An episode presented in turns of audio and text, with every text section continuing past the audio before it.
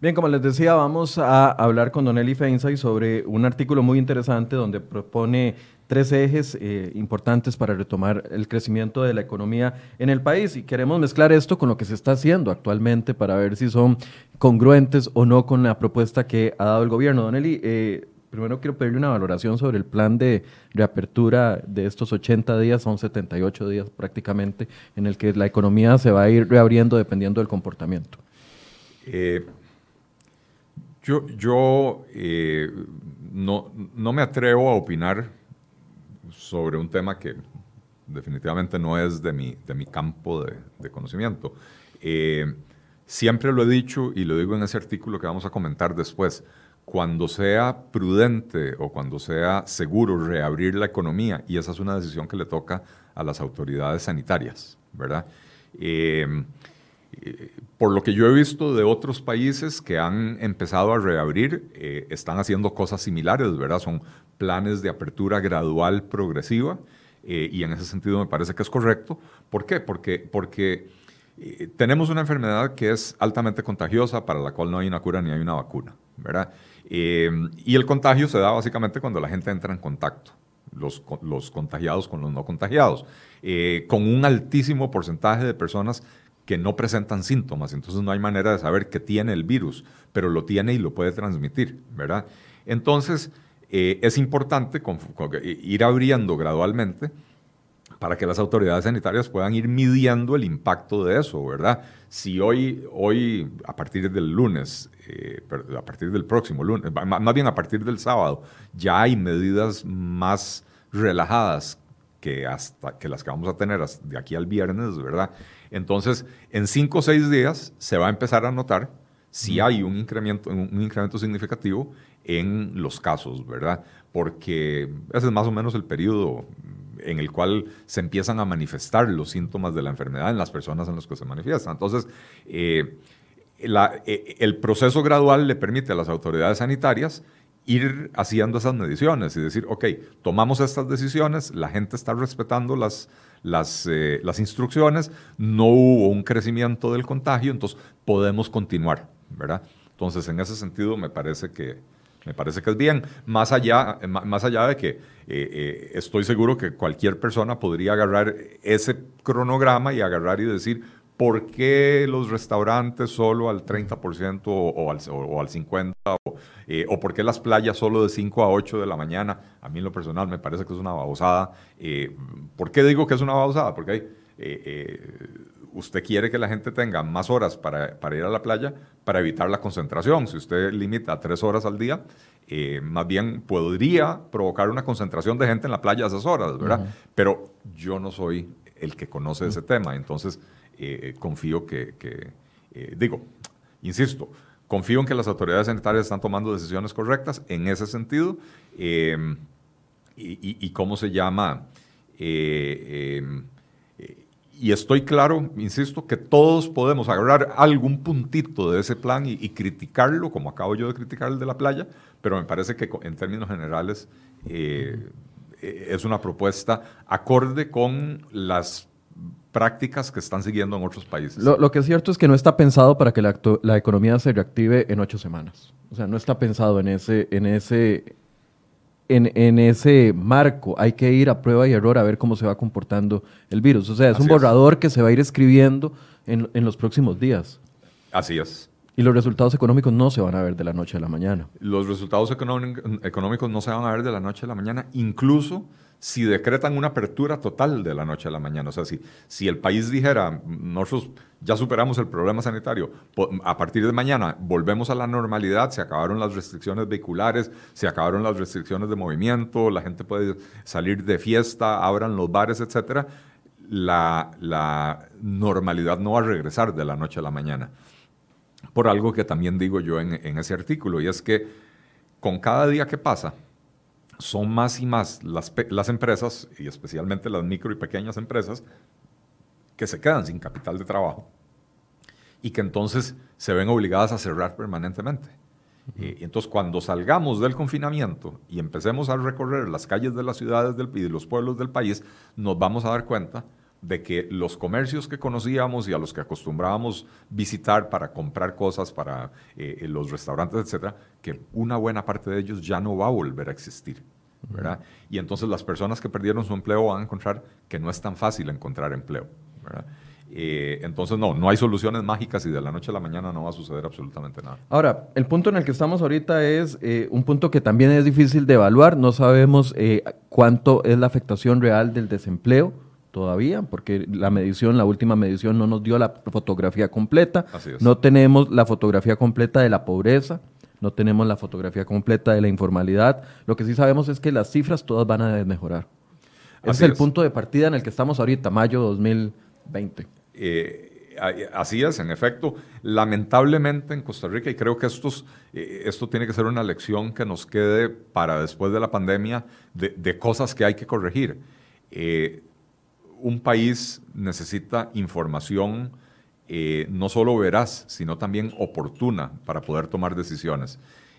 no podemos seguir en este, en este ritmo de encuestas trimestrales para medir el desempleo tenemos que desarrollar alguna, algún otro instrumento de desempleo que nos permita saber mínimo mes a mes qué es lo que está pasando. Vea que en Estados Unidos, eh, semana a semana, ellos saben cuántas personas eh, cayeron en situación de desempleo.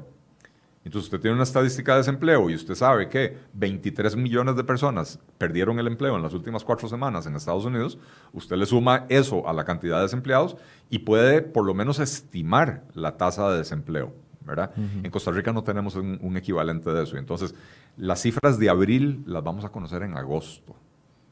Para agosto ya es muy tarde. O sea, esa, esa información en agosto es histórica, ya no sirve para la toma de decisiones las que teníamos que tomar en abril, las que tenemos que tomar en mayo, ¿verdad?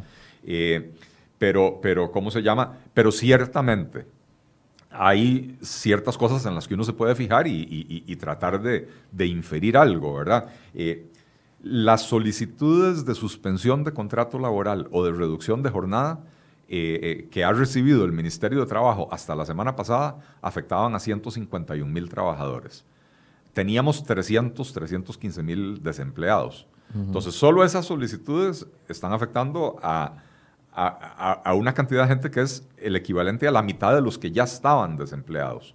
Eh, y estos no se consideran desempleados, porque estas son personas que o les redujeron la jornada o siguen teniendo un contrato laboral, pero en, calidad de suspensión.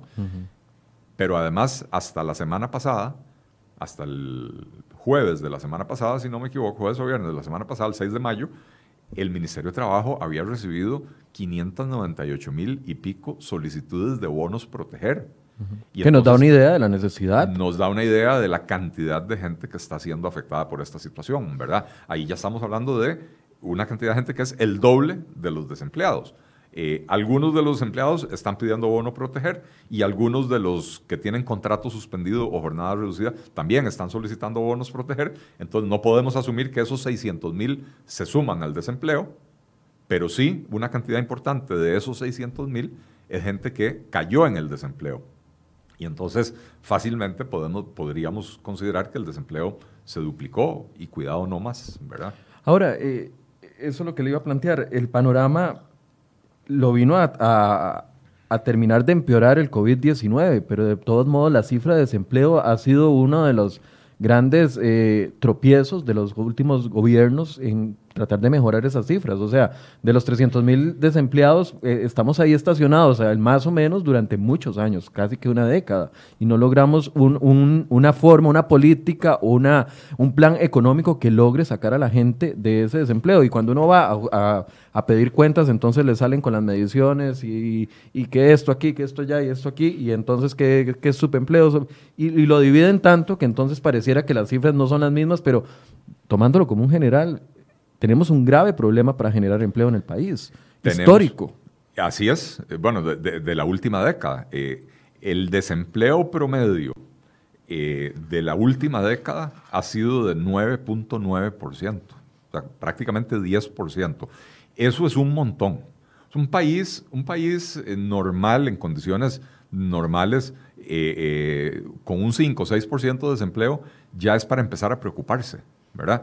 Un país súper sano, con una economía pujante, qué sé yo, puede bajar a 4, 3%. Bajar mucho del 3% es, virtualmente imposible, porque siempre en todo momento hay gente que está buscando cambiar de trabajo, sobre todo cuando la situación económica es buena eh, y todo el mundo está creando puestos de empleo, la gente dice, voy a renunciar a mi trabajo para buscar algo mejor. Como lo había logrado Trump en sus primeros dos años de gobierno. Exactamente. Lo bajó a 3%. Y aquí tuvimos una situación similar. Yo recuerdo cuando yo eh, estaba trabajando en, eh, de gerente en una empresa de zona franca a finales de los años 80 eh, y era virtualmente imposible conseguir mano de obra porque teníamos el, desempleo era menos del 4, alrededor del 4%, ¿verdad? fue la última vez que tuvimos una situación así. pero el punto es, un país que ya, va, ya llega al 5 o 6% tiene que empezar a preocuparse por el tema del desempleo. Un país que pasa 10 años promediando 10% de desempleo eh, y que no haya hecho nada por resolver el problema, eh, eh, es prácticamente criminal consigo mismo el país, ¿verdad? O la cifra de, pobreza que también lleva estacionada en el 20%. Yo no, bueno, gracias por... desde mediados de los años 90 venimos con esa cifra de, pobreza estancada por encima del 20% y ojo, estamos destinando em, eh, alrededor de 11, 12, 13 puntos porcentuales del PIB cada año a la política social del gobierno. Es un montón de plata y no logramos reducir la pobreza. Y, tampoco hemos querido hacer una, eh, eh, una reforma integral del, digamos, del aparato social del gobierno que permita cambiar las cosas. Nos hemos casado con el asistencialismo. ¿Qué es el asistencialismo? Es agarrar y decirle a la persona en condición de pobreza, venga, pobrecito usted, yo le voy a regalar lo que usted necesita para vivir. En vez de agarrarlo y decirle, venga, usted perdió su empleo, Tal vez usted es una persona como yo, de 55 años, que estudió en el tiempo el fusil de chispa y de, chispas y, ya, y no tiene los conocimientos necesarios para, para aspirar a los trabajos que se generan hoy en día con conocimientos de Internet y otro montón de cosas. Le voy a ofrecer a usted un curso para actualizarlo, para que usted se convierta en empleable, porque el objetivo de todo programa social no es eh, abarcar a la mayor cantidad de gente posible el objetivo de todo programa social tendría que ser independizar a todos sus clientes hasta el punto en que el programa social se vuelva irrelevante. ¿verdad? Y en cambio aquí en Costa Rica uno oye los reportes de los políticos tradicionales y entonces dicen, eh, este año abarcamos a 64 mil beneficiarios nuevos. Eso, no, debería, Sí, no debería de sentirnos orgullosos. Eso no es un logro, eso es un fracaso. Ese, es, ese es el fracaso de la política social costarricense, que cada año tengamos que agregar nuevos beneficiarios. La, política social debería estar diseñada en términos de dotar a las personas de las herramientas que necesitan para que puedan valerse por sí mismas y no depender de dádivas eh, y regalos de, los programas sociales, ¿verdad? Que además, ¿por qué insisten los políticos tradicionales en eso? Porque es una buena fuente de poder político. Cuando usted tiene 300 mil, 500 mil, o en el caso de Costa Rica, más de un millón de personas viviendo eh, por lo menos en parte, de la caridad del Estado. La caridad no es del Estado, somos, los, eh, somos los ciudadanos que, y las empresas que pagan impuestos eh, los que financian esa caridad, ¿verdad? entonces usted tiene ahí un, un, un pool de gente a la cual llamar en la época de las elecciones y decirle, recuérdese que yo lo metí a usted en tal programa, recuérdese la ayuda que yo le di, ahora necesito que me ayude a, jalar votos, ¿verdad? Eh, venga, vote por mí. Este, entonces, el asistencialismo es algo que hay que erradicar de la, de la, eh, de la política social costarricense. Sí, es como que nos acostumbramos a la cifra de, desempleo, nos acostumbramos a la cifra de pobreza y a pesar de que hemos cambiado incluso de partidos políticos al poder, estamos en eso. Es como la persona que, se engordó 15 kilos y dice, de, ya, ya, se sintió cómodo con eso y no hay forma de que los pierda. Y, y sí, y nos sentimos tan cómodos con, la, con esa gordura extra. Con esa grasita. que hablábamos del desempleo y decía yo que el promedio de la última década ha sido del 9.9%. Eh, pero el promedio de los últimos cinco trimestres ha sido de casi 12%. O sea, en, el último año y pico, el desempleo se había disparado, ¿verdad? Veníamos, veníamos con eh, 8 y medio, 9, 9 y medio, 10, bajaba 9, qué sé yo, pero ya en los últimos cinco o seis trimestres, ya, ya ahora perdí la cuenta, el desempleo ha estado por encima del 11%, promediando casi un 12% en, en, en, el último año y piquito. Eh, y no habíamos hecho nada al respecto. Y, y todo esto estamos hablando pre-pandemia, ¿verdad? Entonces, estos son problemas que arrastraba la economía costarricense antes de la pandemia. Eh, Usted proponía tres ejes, Don Eli, eh, para la senda del crecimiento económico. ¿Y por qué empecé por el empleo? Porque el empleo me parece que eh, sería impactado por los tres ejes que usted propone dentro de su, dentro de su artículo. Uno de ellos es diversificar eh, el aparato productivo del país. Sí, más que diversificarlo es hacerle un ajuste estructural. Creo que el gran mérito de las reformas económicas, económicas, que se hicieron en los años 80 para superar la crisis de la época del gobierno de Carazo fue precisamente diversificar la economía. Eh, pasamos de una situación en la que las exportaciones tradicionales, que eran eh, café, banano, azúcar y, no me acuerdo, cacao, eran cuatro o cinco productos agrícolas o agropecuarios tradicionales que representaban el 60 o 70% de las exportaciones, pasamos ahora a una situación donde tenemos un país donde estamos exportando más de 3.000 productos diferentes, donde las principales exportaciones, aparte del turismo, las principales exportaciones tienen que ver con eh, implementos médicos, productos de tecnología media y alta, etc. Eh, y eso le ha dado eh, resiliencia a la economía costarricense. ¿Qué quiere decir resiliencia?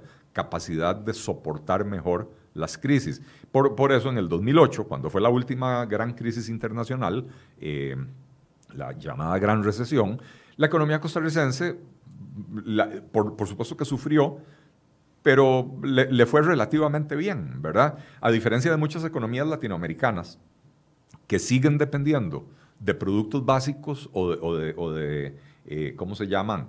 Recursos naturales, ¿verdad? Porque exportan mucho petróleo, cobre, eh, soya, trigo, etcétera, ¿verdad? Costa Rica tiene una oferta exportable mucho más diversificada. Entonces, el gran mérito de esa, de esa reforma de los 80 fue la diversificación.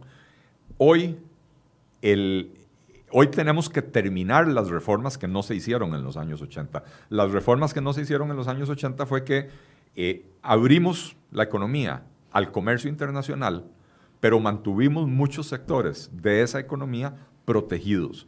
¿Protegidos de qué? De la competencia. Eh, y entonces lo han señalado muchísimos expertos. Eh, internacionales y nacionales. Lo ha señalado la Organización eh, de Cooperación y Desarrollo Económico, la OCDE, a la cual Costa Rica acaba de ingresar. Lo, señala el Banco Mundial en su reporte de Haciendo Negocios, lo, señala el Foro Económico Mundial en su, en su reporte eh, eh, de, competitividad global. Lo han señalado los diferentes índices de libertad que existen en el mundo, el Instituto Fraser, hay diferentes, ¿verdad? Todos señalan eh, esa falta de competencia que hay en mercados que son clave en Costa Rica. ¿Cuáles? Empecemos con los de la canasta básica. La mayoría de los productos de la canasta básica tienen algún tipo de protección, arreglo, que hace que no haya una competencia efectiva. Y, esto se ha traducido en perjuicio del consumidor. Y al final de cuentas, consumidores somos todos los costarricenses. Todo el mundo come arroz y frijoles, no todo el mundo produce frijoles, ¿verdad? No todo el mundo es productor, pero sí todo el mundo es consumidor. Eh, entonces, eh, en el arroz tenemos un oligopolio.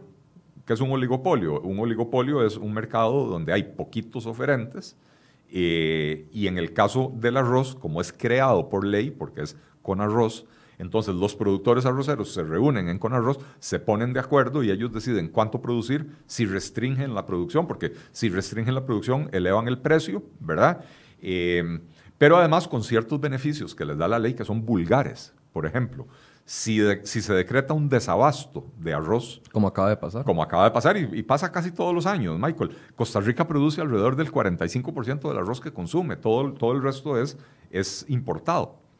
Entonces, se declara desabasto y eso le autoriza a los industriales del arroz, yo no estoy hablando del, del pequeño productor arrocero, el industrial del arroz, el que agarra el arroz en granza, y le hace todo el proceso para convertirlo en arroz pulido que, que, o, pilado, que es el que, el que se vende, ¿verdad? el que se consume, eh, el industrial tiene derecho a importar arroz de otros países sin pagar el arancel que tiene que pagar cualquiera otro. Si yo quiero importar arroz, tengo que pagar el arancel. Pero si un industrial del arroz lo importa, no paga el arancel. ¿Y a qué precio lo vende en el mercado costarricense? Al mismo. Al mismo precio porque el precio está fijado por el MEI. Correcto. Y entonces el, el industrial se embolsa esa diferencia. Entonces, una política que enriquece enormemente a los grandes productores, no a los pequeños productores de arroz, ¿verdad? Y empobrece tremendamente a los consumidores. Así tenemos en el arroz, así tenemos en el azúcar. Eh, en, los materiales de construcción tenemos un oligopolio, básicamente un duopolio en cemento, que hace que el cemento en Costa Rica sea más caro que en otros países. Este, tenemos en, la importación de varilla prácticamente un monopolio. Que, entonces, son los dos productos básicos de la construcción. Esa es la canasta básica de la construcción, cemento y varilla, ¿verdad? Y entonces encarece enormemente la vivienda, encarece las fábricas, encarece, qué sé yo. Este, entonces, tenemos un montón de mercados, y electricidad, combustibles, eh, eh, donde, donde no hay competencia efectiva. E, eso es lo que le iba a decir entonces, cuando usted habla de ajuste estructural, es la apertura a todos esos productos para que haya competencia, productos en esos productos y servicios, haya competencia y así se pueda haber mayor cantidad de empresas que se dedican al tema eh, o a la importación o a la exportación, etcétera, etcétera, y así generan empleo, generan impuestos, generan una mayor cantidad de beneficios que no se están dando en este momento. Y, también se genera un, un, control del costo de la vida y una disminución de los costos de producción, ¿verdad? Eh, porque al final de cuentas Costa Rica lo que tiene son problemas de productividad y competitividad.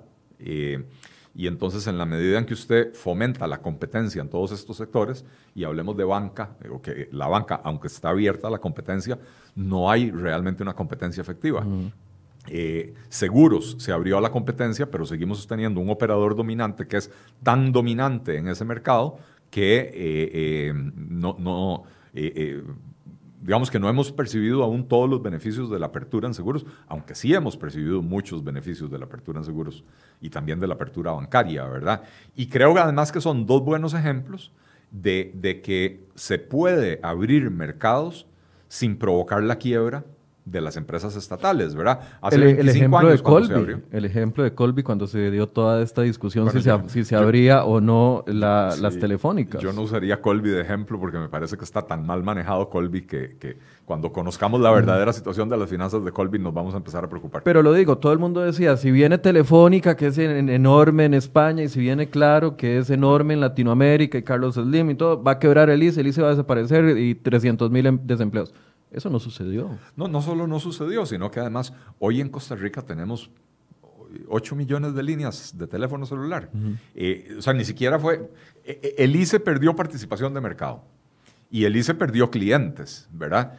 Pero, o sea, Colby, pero lo que en realidad pasó fue que de pronto se volvió tan fácil conseguir una línea celular porque yo no sé cuántos de los que nos están escuchando recuerdan lo que, las maromas que uno tenía que hacer hace 20 años para conseguir un teléfono celular.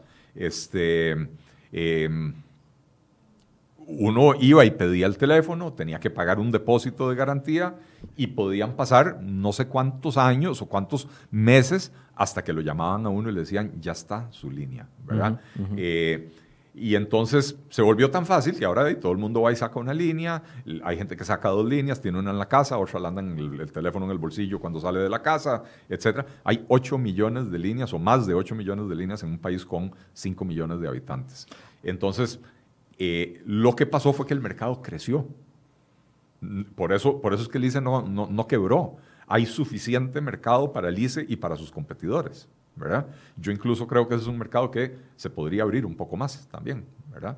Eh, si eso pasara en electricidad, si pasara en arroz, si pasara en frijoles, si pasara en azúcar, si pasara en otros bienes que están actualmente regulados, o sea, para que suceda más bien es la pregunta, ¿Qué es voluntad política, un ah, plan a mediano y largo plazo? ¿Por qué si hemos tenido gobiernos de diferentes partidos eh, en los últimos 20 años no hemos dado esos pasos? El elemento número uno es voluntad política, Michael. Este, la razón por la que este tipo de cosas no, no suceden en Costa Rica es porque las personas o las empresas que han recibido estas protecciones eh, son muy poderosas económica y políticamente hablando, ¿verdad? Entonces, eh, tradicionalmente era una, eh, digamos, una competencia en la época del bipartidismo, era una competencia entre los dos partidos eh, prevalecientes de la época para ver a cuáles sectores beneficiaban, porque esos sectores financiaban las campañas políticas.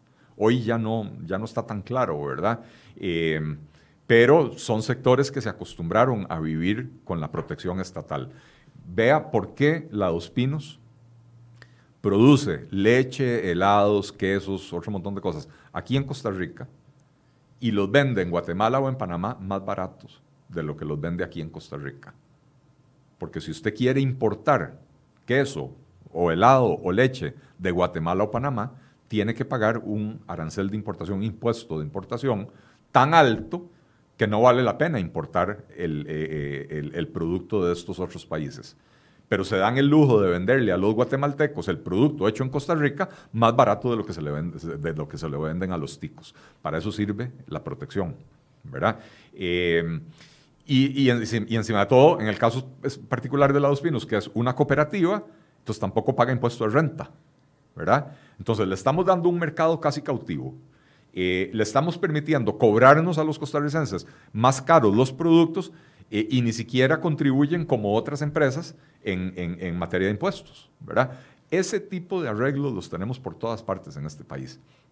Y esos sectores se han vuelto muy, muy, muy poderosos, ¿verdad? Y entonces presionan y le tuercen el, brazo a los gobernantes, a los ministros, etcétera, y, y, resulta muy difícil cambiarlo. El elemento número uno es voluntad política. ¿Ese eh, proyecto del cáñamo iría en esta dirección? No, el proyecto del cáñamo para mí es una cuestión eh, completamente independiente. Eh, digo, ¿en qué dirección? En la dirección, en la dirección de, de, ajustar estructuralmente nuestra... Ah, no. No, no, no, no, no, no. no el, cáñamo, a ver, es un proyecto que yo apoyo, eh, porque me parece que es una, eh, es una insensatez prohibir la producción de un producto que puede tener enormes beneficios económicos y, de otras naturalezas. Eh, ha habido una confusión histórica entre cáñamo y marihuana. Son, digamos que las matas son primas hermanas, se parecen mucho entre ellas. Una tiene un elemento, lo que llaman el elemento psicoactivo, que es lo que hace que la gente se vaya de viaje cuando se fuma un puro. La otra no tiene eso. ¿verdad? La otra no tiene ese elemento psicoactivo. Si usted se fuma un cigarro de cáñamo, eh, se daña los pulmones, pero no, pero no obtiene el beneficio, digamos, de, de, de, tener un viaje ácido, ¿verdad? Este, eh, no sé, yo no sé cómo se describen esas cosas, no soy, no soy cliente. Este, el cáñamo tiene usos industriales, se pueden producir textiles a partir de la fibra del cáñamo. esa fibra también puede servir para producir algunos, algunos materiales de construcción. Eh, también el aceite del cáñamo eh, se puede utilizar en la preparación de medicamentos. entonces, magnífico que se abra una, una actividad que por estupidez estaba prohibida en el país.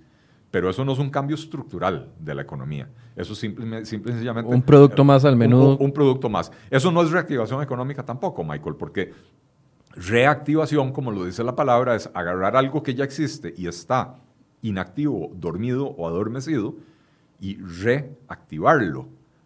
El cáñamo no existe. Entonces, el cáñamo es una nueva actividad a la que se podrán dedicar costarricenses que encuentren en ese negocio. Eh, dentro de la ruta que anunció doña Pilar Garrido la semana anterior y que estuvimos conversando eh, con ella el lunes, eh, digamos que no veo nada de esto que usted está planteando. En este, en este punto en específico, en, este punto de, del ajuste estructural. Las, las medidas que anunció doña Pilar el viernes a ver, es un, es un conjunto de medidas, eh, casi todas muy buenas, pero no... Casi todas muy repetidas. Eh, bueno, todas preexistentes, ¿verdad? Este, no, no, ¿cómo se llama? Eh, no, no, hay nada prácticamente nuevo, ¿verdad? Son cosas que se plantearon en el plan de gobierno, son cosas que, por ejemplo, el Plan Nacional de, de, de Tecnología o Desarrollo Tecnológico, como se llame, planteaba eh, e, ese eje tecnológico que doña Pilar el viernes vendió como que si fuera algo nuevo, cuando el Ministerio de Ciencia y Tecnología lo tiene planteado desde hace dos años y no le han dado pelota. Este gobierno no le ha dado pelota, ¿verdad? Este, entonces, Eh, pero, pero, a ver, pero son medidas positivas. Sí, sí. rescatemos eso. Son medidas positivas. Eh, un plan agresivo de obra pública es algo que este país necesita desde hace mucho tiempo. Enhorabuena que, que, que, se plantea de esa manera, aunque no va a tener eh, eh, todos los efectos en el corto plazo, ¿verdad? ¿Por qué? El tren eléctrico, por ejemplo, el propio gobierno ha dicho, este gobierno no va a poder empezar la construcción, este gobierno está haciendo el trabajo preparatorio, planos, expropiaciones, etcétera, que es necesario hacer y un proyecto de esa magnitud no se hace de la noche a la mañana. Entonces, el beneficio de esa inversión se va a percibir en el próximo gobierno o en los próximos dos gobiernos. Eh, hablan de construir o arreglar o remodelar 250 escuelas. Maravilloso, eso sería una maravilla. Pero ¿cómo lo van a hacer si no han resuelto el problema que tiene el Departamento de, infraestructura, del Ministerio de Educación? Que ahí no se puede, pero ni siquiera cambiarle la pizarra a un aula, porque, porque en ese Departamento de Infraestructura es, como el Triángulo de las Bermudas, todo se pierde, ¿verdad? Eh, entonces, sin hacer esos arreglos, difícilmente vamos a, percibir en el corto plazo esos beneficios. Eh, es que estaba tratando de identificar dentro de lo que planteó el gobierno alguna, algún ajuste estructural en el sector productivo. Y lo primero que se me ocurrió, lo único que, pude relacionar era el tema del cáñamo. Eh, bueno, es que esa, esa es mi crítica. Las medidas anunciadas el viernes son un conjunto de medidas pero no, o, una colección de medidas puntuales, pero no hay una estrategia de conjunto, no hay una visión de conjunto de desarrollo económico, que es lo que yo planteo en ese artículo. Y era lo que yo le planteaba a doña Pilar. Eh, si uno sea, si yo hago aquí un listado de todas las buenas intenciones que tengo en la vida, pero no le pongo ni fecha de cumplimiento, ni objetivos, ni cortes para ver en seis meses si lo voy cumpliendo o no. Si yo me planteo hoy bajar 20 kilos, y lo dejo planteado como una muy buena idea para mi corazón o para lo que sea, pero no le pongo fecha de aquí a, a tres cortes por lo menos, o sea, va a seguir siendo solamente eso, una buena idea, una buena intención que no tiene la presión de cumplirse. Así es. Y eso es lo que, lo que siento que falta en este plan. No hay cronograma para decir, bueno, de aquí a los próximos tres meses vamos a aplicar, esta medida se va a cumplir en este, en este lapso, esta otra medida se va a ir cumpliendo en este lapso, pero el resultado adecuado se va a ver en julio del 2021. Mi, crítica, que, me llovió, me llovió muy fuerte la semana pasada. La crítica que yo le hice al discurso del presidente. Eso le pasa por ir a otros medios que no sea acá. Todo el mundo me lo reclama. Sí, yo sé. Este, mi crítica al discurso del presidente es que no, no habló él de, las medidas que iba a tomar el gobierno para la reactivación de la economía. Eh, yo hubiera esperado que los anuncios que hizo el viernes doña Pilar, que fueron anuncios muy, eh, insisto, son buenos, pero, pero muy, muy genéricos, como vos decís, no hay un cronograma, no hay un detalle, no hay, falta le falta mucha carne al muñequito, ¿verdad?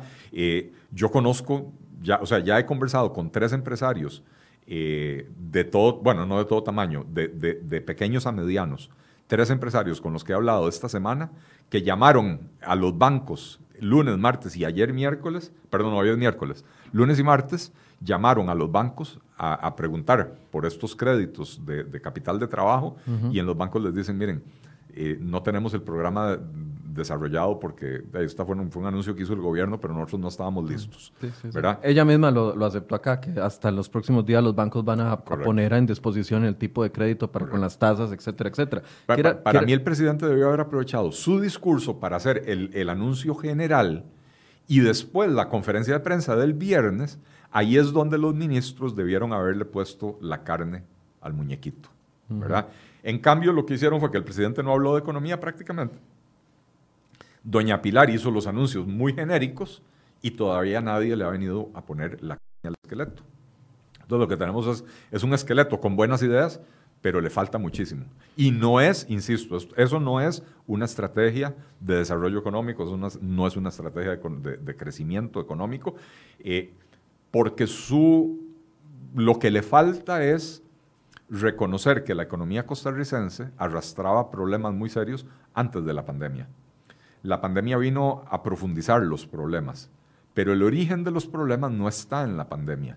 Y entonces necesitamos atacar esos defectos de la economía costarricense, los que no nos permiten bajar el desempleo del 10%, los que no nos permiten bajar la pobreza del 20%, eh, los que no nos permiten bajar el déficit fiscal del 5%, atacar esos problemas para que, la, para que el, país esté más sano, ¿verdad? Porque al final de cuentas, lo que estamos haciendo es como agarrar un, un paciente que ya tuvo tres infartos y ahora sí decirle pierda peso. Bueno, si pierde peso, va a tener una mejor calidad de vida, pero ya no va a tener la calidad de vida que tenía antes de los tres infartos. El otro eje que usted plantea, Don Eli, es la reforma del Estado y aquí eh, seguimos esperando los proyectos de ley que hemos logrado identificar como reforma del Estado, que no quiere decir que sean los únicos, pero los que se han hablado, como la reforma del que ya decía doña Pilar, bueno, y lo dijo el nuevo ministro de Presidencia, se va a presentar finalmente este mes de mayo el proyecto de ley de empleo público. Eh, cierre de instituciones es otro tema que uno identifica como parte de la reforma del Estado, eh, que vendrá, pero vendrá más lento y no sabemos si va a venir en una etapa del gobierno en el que ya no tiene fuerza ni interés para poderse aprobar. O sea, en realidad queda muy poco tiempo. El, próximo año, lamentablemente, ya es un año preelectoral donde reformas importantes va a ser muy difícil que se aprueben, ¿verdad? Eh, y, este año... Eh, que usualmente ya se empiezan a complicar las cosas para, para los gobiernos, eh, digamos que con el tema de la pandemia todavía tiene un cierto espacio en la Asamblea Legislativa para aprobar cosas importantes. Yo el otro día escuché a doña Pilar Garrido en una entrevista en, otro canal de televisión, eh, donde empezó a hablar de reforma del Estado, dijo que ya pronto se va a presentar y, y hablaba de cerrar, 30, cerrar o fusionar 30 instituciones y, y dijo eh, dijo, la, periodista le preguntó y, ¿qué, quería decir eso, dijo, son 30 instituciones que van a dejar de existir. No necesariamente sus funciones van a dejar de existir, se fusionan con otras, algunas sí desaparecen del todo, pero, pero si es la institución X entra dentro de ese programa, esa institución X ya usted no la va a volver a ver, ese nombre desaparece. Y yo dije, a la pucha, 30% es más del 10% de las instituciones públicas. Si uno siempre se habla de que son 330, instituciones, pero en realidad ahí están, ahí están incorporadas las 82 municipal, eh, municipalidades y los consejos municipales de distrito, que son otros, no sé si 7, 8. Eh, o sea, en realidad uno de ahí tiene que quitar 80 o 90 instituciones, lo que quedan son 240. Eh, y si usted cierra 30, yo, al escucharla dije, es una cuestión importante, ambiciosa. La periodista le pregunta, y doña Pilar, ¿cuánto va a ser el ahorro que vamos a percibir por el cierre de esas instituciones?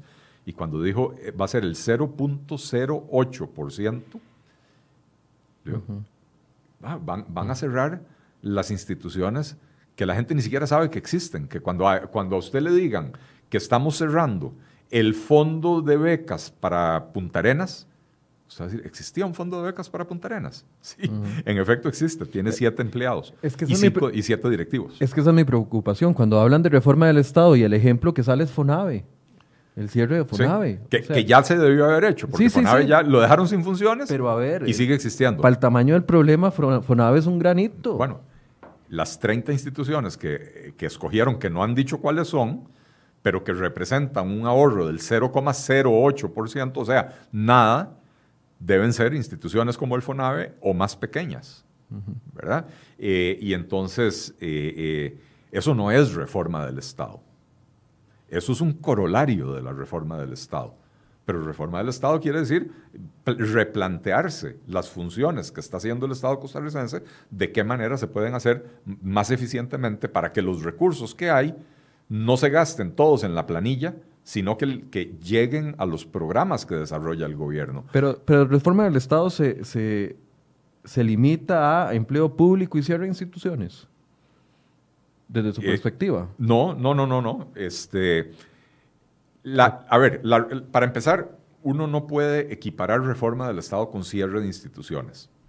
Eh, y uno no puede plantear una reforma del Estado con el único fin de ahorrar recursos.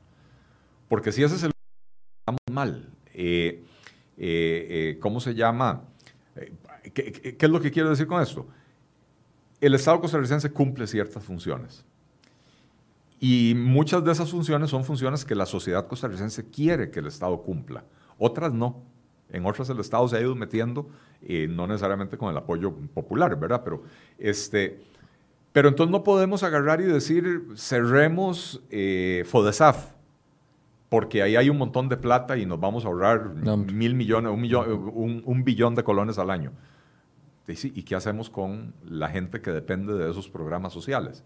Entonces, la reforma del Estado tiene que eh, buscar eh, mejorar la eficiencia de los programas, tiene que buscar, sí, ahorrar recursos para que, para que la plata le llegue a los beneficiarios de los programas en vez de quedarse en la planilla.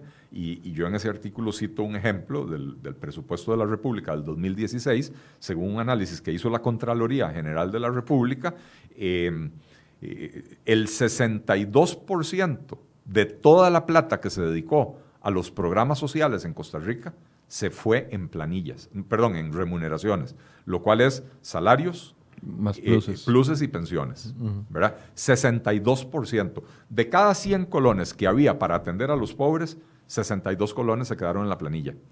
Otros 38 quedan para pagar alquileres, mantenimiento de los edificios, carros, etc. Y después de pagar todo eso, lo que sobra, no sé exactamente cuánto es, diga usted que es un 10%, es un 15%, eso es lo que le llega a los beneficiarios de los programas. Ahí tiene usted una muy buena explicación de por qué, teniendo más de 40 programas sociales en el país, la pobreza sigue estancada por encima del 20%. Estamos destinando mucha plata. Esa plata que se destinó en el 2016 fueron 3.9 billones de colones. Eso fue el 13% del PIB de ese año. Es mucha plata, Michael. No es, no es que no hay plata para la pobreza, es que la estamos malgastando. Es que nos sale carísimo repartirla. Bueno, es que el problema es el enfoque asistencialista. Cuando el enfoque es voy a quitarle plata a unos para repartírsela a otros, hay un peaje en el medio. Están todos los funcionarios que le quitan la plata al empresario, al asalariado, etc. ¿Por qué? Porque el Ministerio de Hacienda tiene que tener toda una, toda una estructura necesita tener inspectores, auditores, contadores, eh, abogados, etcétera, ¿verdad? Em, y, cómo se llama? Eh, pero después esa plata hay que transferírsela a Limas, al FONA, al, a, a, FODESAF, a diferentes entidades, eh, y esas entidades tienen sus propias estructuras, ¿verdad? Entonces, en ese, en ese paso, usted recaudó aquí 100 colones y al beneficiario final le llegaron 15 o 20 o 10 ni siquiera sabemos exactamente cuánto. Pero ciertamente 62 colones se quedaron aquí solo 62 colones se quedaron aquí solo en salarios y otros cuantos colones se quedaron en alquileres y otros gastos administrativos, ¿verdad? Entonces no hay manera con esa estructura de que la política social vaya a funcionar. Por eso el enfoque tiene que ser otro, el enfoque tiene que ser brindar a las personas las herramientas que necesitan para valerse por sí mismas. Para que una persona que cae en situación de desempleo, eh, puede ser que pase tres, cuatro meses o dos años en desempleo, que aproveche ese tiempo para capacitarse en algo que le permita eh, aspirar a un mejor trabajo. De manera que eventualmente ya no dependa de la ayuda estatal. Ese tiene que ser el enfoque. Hay un tercer eje que usted propone, que es el tema de la sostenibilidad de las finanzas públicas, que a mí en este contexto me preocupa muchísimo, más viendo la cantidad de créditos que estamos eh, aprobando por el tema de la emergencia. Eh, los destinos se han cambiado en algunos de los créditos, algunos diputados eh, presionan para que el dinero que se vaya a aprobar vaya para B, C. Ayer está todavía el tema de las repercusiones del tema del tren, del préstamo del tren, si se aprueba o no, y si se aprueba, entonces que ese dinero se utilice para otras cosas, que no se puede porque si está negociado. O sea, eh, el panorama sin reforma fiscal era complicado. Vino la reforma fiscal y nos planteaba una ruta de recuperación a mediano plazo y ahora con el COVID-19 nos cambia toda la, los planes que teníamos para ir saliendo de la, de la situación fiscal en materia de, recursos públicos. Eh, y, y, es normal que cambie absolutamente todo porque tenemos una situación imprevista que tiene un combatirla tiene un costo enorme y no podemos... Y no tenemos una cuenta bancaria con un ahorro suficiente. entramos a la crisis en la peor situación posible. Porque si usted ve un país como Perú, que lleva, no sé, 8, 10 años, actuando responsablemente en materia fiscal, eh, llegan a esta crisis con las finanzas públicas sanas y, prácticamente empezando la pandemia, eh, anuncian que van a hacer un plan de ayudas para las, para las personas y para las empresas equivalente a más o menos, ahora no recuerdo, creo que era como un 10 o 12% del PIB. Costa Rica no puede. O sea, Costa Rica, los bonos proteger de lo que se está hablando es de, de tal vez el 1% del PIB. ¿Verdad? Ojo la diferencia. En Perú están dedicándole proporcionalmente 10 veces eso, a, ayudarle a la gente. Pero Perú puede darse el lujo porque lleva varios años siendo fiscalmente responsable y Costa Rica lleva 11 años siendo fiscalmente irresponsable, ¿verdad? Eh, esto sin entrar a valorar el manejo de la pandemia, el manejo de la parte sanitaria. Costa Rica ha hecho un magnífico manejo de la parte sanitaria, Perú no, ¿verdad? Pero ese magnífico manejo de la parte sanitaria tiene un costo.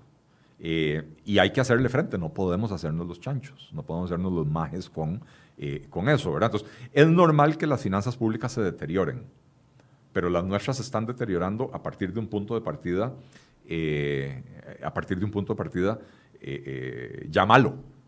Estábamos enfermos y nos enfermamos más. Perú estaba sano y ahora está, digamos, eh, deteriorando sus finanzas públicas, pero se justifica para resolver el problema que tiene, ¿verdad? Eh, los países fiscalmente responsables han podido hacer esto. Alemania, y empecé con Perú, ¿por qué?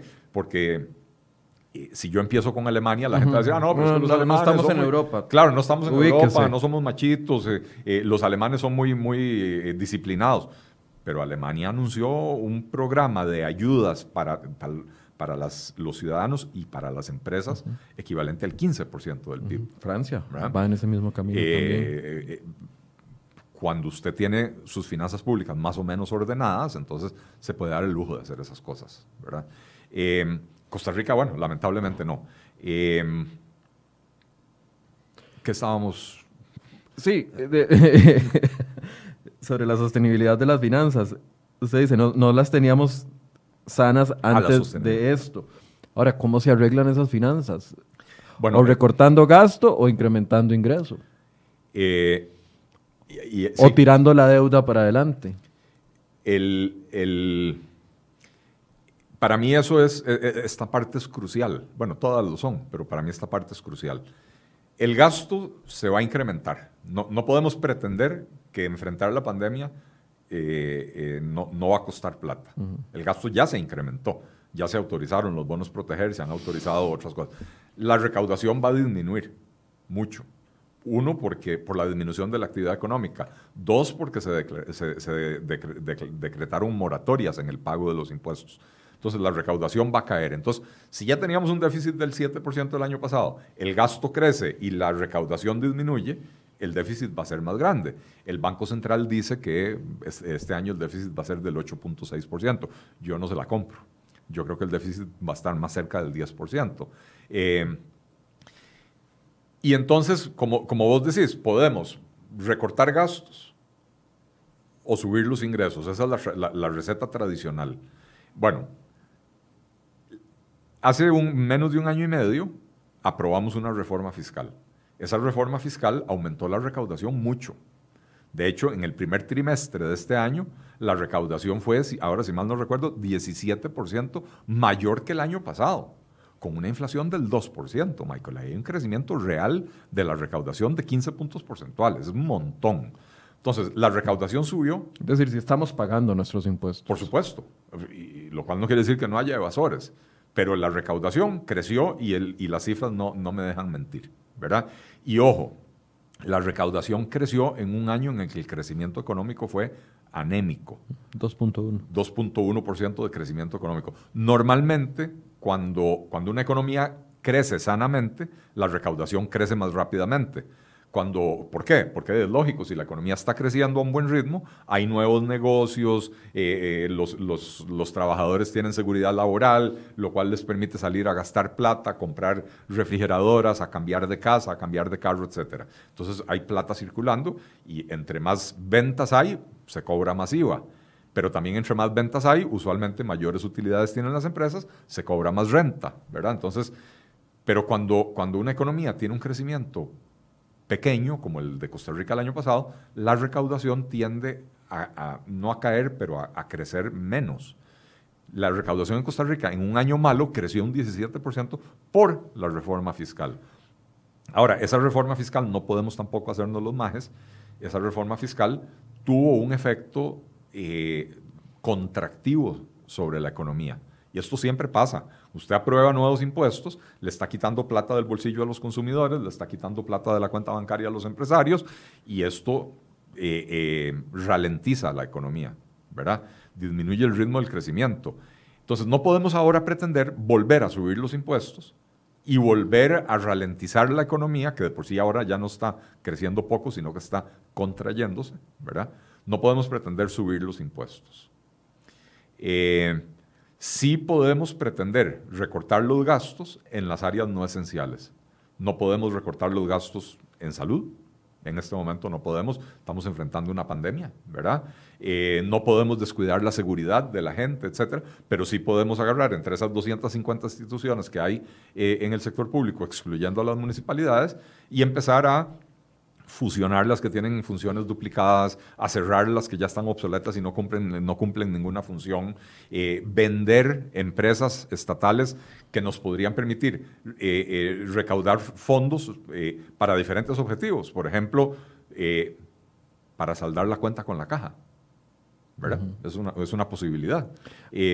entonces, por el lado de los gastos, sí hay trabajo que se puede hacer por el lado de los ingresos, creo que sería dispararnos en el pie, pretender subir impuestos en esta coyuntura. Eh, y, entonces lo que yo propongo en ese artículo es que agarremos todas las deudas que ya tiene el gobierno de Costa Rica y hagamos una refundición de deudas, como hacen las personas. Cuando usted tiene una deuda del carro, una deuda de la casa, tiene deudas de tarjeta de crédito, tiene una deuda con, con, con Goyo o con Monje porque compró la pantalla plana y la licuadora y la batidora y, y, el robot ese que aspira las alfombras, ¿verdad? Este, y entonces usted va a un banco y dice, mire, tengo todas estas deudas, se me volvieron inmanejables. El banco le, le hace usted un préstamo grande, cancela las otras deudas y usted queda con una sola deuda en, eh, eh, a, tasas de interés de banco en vez de tasas de interés de almacén o tasas de interés de tarjeta de crédito que usualmente son mucho más altas. Entonces usted tiene un alivio. Bueno, los países también pueden hacer eso. Costa Rica puede ir al Fondo Monetario Internacional y decir, mire, en los próximos tres años yo tengo vencimientos de la deuda que equivalen al 30% del PIB. Estamos hablando de que son vencimientos de la deuda, 30% del PIB, hagamos el cálculo rápido, 150 son 18 mil millones de dólares. Ajá, está eh, sacando colones. Mm, sí, 40 mil millones de colones. Eh, no, 150 mil. Bueno. No, ya, sí, yo soy mal. Más, bien, eh, para hacer multiplicaciones al aire soy muy malo. Este, es un montón de plata, ¿verdad? y, y, no, suave, 18 mil no.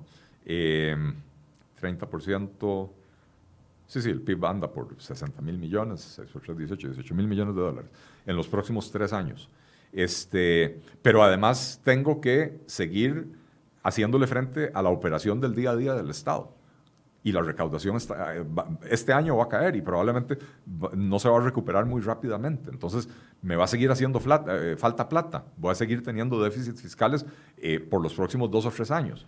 Entonces, voy a hacer un programa de ajuste estructural y reforma del Estado como el propuesto ahí, con eso voy a reducir el gasto público, voy a dinamizar la economía, al dinamizar la economía eventualmente se van a recuperar los impuestos, la recaudación, pero mientras tanto yo necesito plata para vivir y para poder honrar mis deudas. Entonces, refundamos todas esas deudas que tengo como país en una sola deuda con el Fondo Monetario Internacional con tasas favorables, porque el Fondo Monetario le puede prestar a uno a tasas de, a un país a tasas del 2% a 25 años plazo, 30 años plazo, ¿verdad?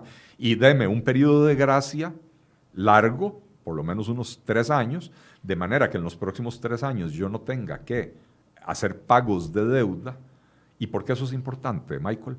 Porque, por ejemplo, en el presupuesto de este año, eh, lo que se llama servicio de la deuda, que es amortizar deuda, y pagar intereses, eh, la suma de esas dos cosas representa como un 38-39% de todo el presupuesto. ¿Qué quiere decir eso? Que de cada 100 colones que el gobierno está autorizado para gastar, 39 se van a, cancelar deudas. Quedan solo 61 colones. 61 colones para qué? Para enfrentar la pandemia, pero también para pagar eh, salarios, pagar salarios, ayudas sociales, ah, etcétera. Entonces, conforme va creciendo el endeudamiento, porque ojo, en este momento el gobierno tiene ocho créditos en negociación. Casi 2 mil millones de, dólares. Eh, yo creo que es más. Como 2006, sí. Yo, creo que es más, yo creo que como 3 mil, casi 2.900. No, no me haga caso con la cifra, pero por ahí anda. Este, Por eso, en lugar de hacer un, un, arreglo de pago, estamos acudiendo a un montón de organismos distintos para obtener dinero, fondos para subsistir. Y que se necesita, se necesita, porque si no, entonces no tenemos, pero pero yo no veo ese, ese norte, digamos, de un gran eh, reajuste estructural de la deuda. No, Ni siquiera lo han mencionado los ministros. No, es porque uno no puede ir al Fondo Monetario Internacional a pedir plata por la, por la linda cara. Cuando uno va al Fondo Monetario Internacional a pedir esa cantidad de plata, el Fondo Monetario lo que le dice es, ok, magnífico, yo se lo presto. Pero, suba impuestos y recorte planilla.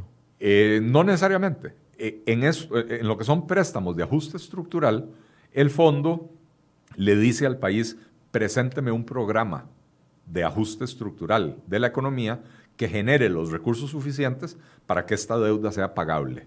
O sea, usted lo que me tiene que demostrar es que va a hacer las cosas que tiene que hacer para poder pagar su deuda. Y entonces depende del país cómo lo hace. Si es subiendo los impuestos, si es bajando el gasto, si es haciendo... Pero lo que ciertamente el país necesita hacer es dinamizar la economía costarricense para que la recaudación crezca, no porque subieron los impuestos, sino porque la economía se dinamizó y hay tantos negocios ocurriendo que la gente está pagando más impuestos, ¿verdad? Eh, eh, por eso se llaman préstamos de ajuste estructural. Son préstamos que se hacen para darle el espacio a los países de hacer ajustes significativos en su economía y en su aparato estatal para resolver los problemas que viene arrastrando, como los viene arrastrando Costa Rica, y para ponerse en un plano más alto de crecimiento. Costa Rica, ojo, esto yo creo que es un dato importante. Eh, antes de la crisis del 2008, Costa Rica, la, última década antes de esa crisis, Costa Rica creció a un promedio de casi 5% anual. Después de esa crisis, la siguiente década crecimos a un promedio del 3.58% anual. O sea, ya hay casi un punto y medio menos de crecimiento por año. Y eso es lo que explica que el desempleo se, se nos haya disparado desde antes de la crisis a después de la crisis y que no lo hayamos podido disminuir. El crecimiento económico no es suficiente para absorber toda la mano de obra. Eh, pero el último año, el año pasado, crecimos apenas un 2.1%, ¿verdad? Este, eh, ¿Cómo se llama? Eh, entonces, a, un crecimiento del 2.1% no hay manera de que un país como Costa Rica salga adelante. Entonces, nosotros reactivar la economía no puede ser nada más volver a crecer al 2%. Hoy, con el panorama de este año, el Banco Central estima que la economía va a, contraerse en un 3.6% del PIB. Eh, Fitch Ratings, la, calificadora de riesgo, dijo que 4%. Y, y podría ser incluso más de 4% de contracción de la economía costarricense. Entonces, con este panorama, si a mí me dicen, eh, aquí le firmo, el próximo año usted crece 2%, o más bien, fírmeme aquí y el próximo año eh, crece al 2%, yo, yo se lo firmo, ¿verdad? Porque pasar de menos 4 a, a más 2 es una gran cosa, pero no podemos aspirar, o sea, no podemos permitir que nuestra única aspiración sea volver, a crecer al, 2%. Volver al estándar que estábamos previo a la pandemia. Exactamente. Nuestra aspiración tiene que ser crear las condiciones para que después de la pandemia, cuando se empiecen a normalizar las cosas, podamos aspirar a crecer otra vez, ojalá al 5%, no, ojalá a más del 5%, porque ese 5% al que crecíamos antes del 2008 no nos alcanzó para reducir la pobreza. ¿Verdad que no? Entonces, ojalá que podamos aspirar a crecer al 6, al 7, al 8% anual. ¿Es, ¿Es posible eso? Claro que es posible. Panamá lleva haciéndolo más de 15 años. 15 o 20 años. Panamá en la última década, que fue una década que el crecimiento mundial fue menor, eh, Panamá en la última década tuvo un crecimiento cercano al 6% promedio. Eh, Panamá hace 20 años nosotros lo veíamos para atrás como un país subdesarrollado, o sea, subdesarrollado, más subdesarrollado que nosotros, ¿verdad? Hoy en día Panamá tiene el ingreso promedio de las personas en Panamá es 30 o 40 superior, eh, por ciento superior al ingreso promedio de los costarricenses. Sigue teniendo muchos problemas, sí, pero cuando hay plata hay cómo resolverlos, ¿verdad? Cuando hay hambre no hay cómo resolver los problemas. Eh, entonces, tenemos que aspirar a poder crecer al 5, al 6, al 7% anual para resolver los problemas que venimos arrastrando de mucho tiempo. Una conclusión, Don Eli. Eh, esa que acabo de hacer para mí es la, es, la conclusión. Las reformas que hay que hacer son significativas, son profundas, eh, no es fácil, no es fácil, se requiere de mucha voluntad política. La razón por la que vos no ves que el gobierno de la República vaya al Fondo Monetario Internacional a pedir un crédito de esta naturaleza es porque este gobierno no está comprometido con el ajuste estructural de la, economía y menos con la reforma del Estado, ¿verdad? Y entonces, ojo, las tonteras que hace. Fueron a pedirle un préstamo de 508 millones, De, dólares al Fondo Monetario Internacional. No es un préstamo de ajuste estructural, es, apoyo presupuestario. es un préstamo de apoyo presupuestario. ¿Qué, ¿Qué quiere decir apoyo presupuestario? Es plata para que el gobierno gaste como se le pega la gana. No viene condicionada, digamos, como el crédito del tren, que es para el tren. Eh, no viene como el crédito para la ruta 32, que es para la ruta 32. No, Apoyo presupuestario es para que el gobierno lo gaste en lo que se le pega la gana. Es un crédito a cinco años plazo, o sea, lo tenemos que pagar en cinco años. Cuando ya la economía, decía yo, en los próximos tres años tenemos vencimientos equivalentes al 30% del PIB. Entonces, si nos dieron 30, eh, perdón, sí nos dieron tres años de gracia y sí la tasa de interés es favorable. Pero después de los primeros tres años, tenemos dos, dos años para devolverle esa plata al Fondo Monetario Internacional no, podemos resolver una crisis de largo plazo con créditos de corto plazo, ¿verdad? Eh, no, simple, y sencillamente no podemos. Básicamente lo que necesita el país es un plan a, mediano y largo plazo económico que los gobiernos se comprometan a cumplirlo. Como lo que hemos estado reclamando también en el tema de infraestructura, un plan a 10, 15 años que los gobiernos, independientemente del partido que sea, se comprometan a cumplirlo por el beneficio de los ciudadanos, de los que estamos pagando los impuestos. Así es.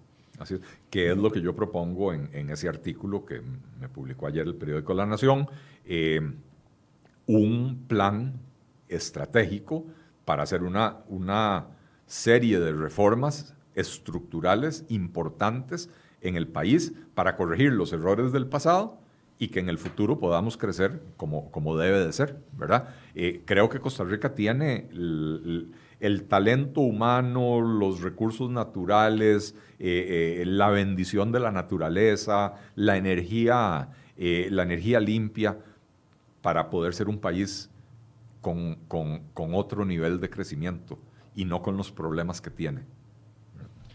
Muchas gracias a Don Eli y por esta hora y un ratito que nos pasamos hoy, pero era, quería abordar los tres ejes eh, en, su en su complejidad para que pudiéramos entender cuál era la propuesta. Muchas gracias, Don Eli. Eh, a, vos las gracias, Michael, por la invitación siempre y, muchas gracias a todo el público, eh, incluso a los que mandan ahí comentarios ofensivos que no tienen pies ni cabeza. Bien, gracias a Don Eli Feinza y también muchas gracias a ustedes por su compañía. Mañana vamos a estar hablando del ROP con la nueva superintendente de pensiones, Rocío Aguilar. Así que los esperamos para que ustedes puedan acompañarnos a partir de las 8 de la mañana.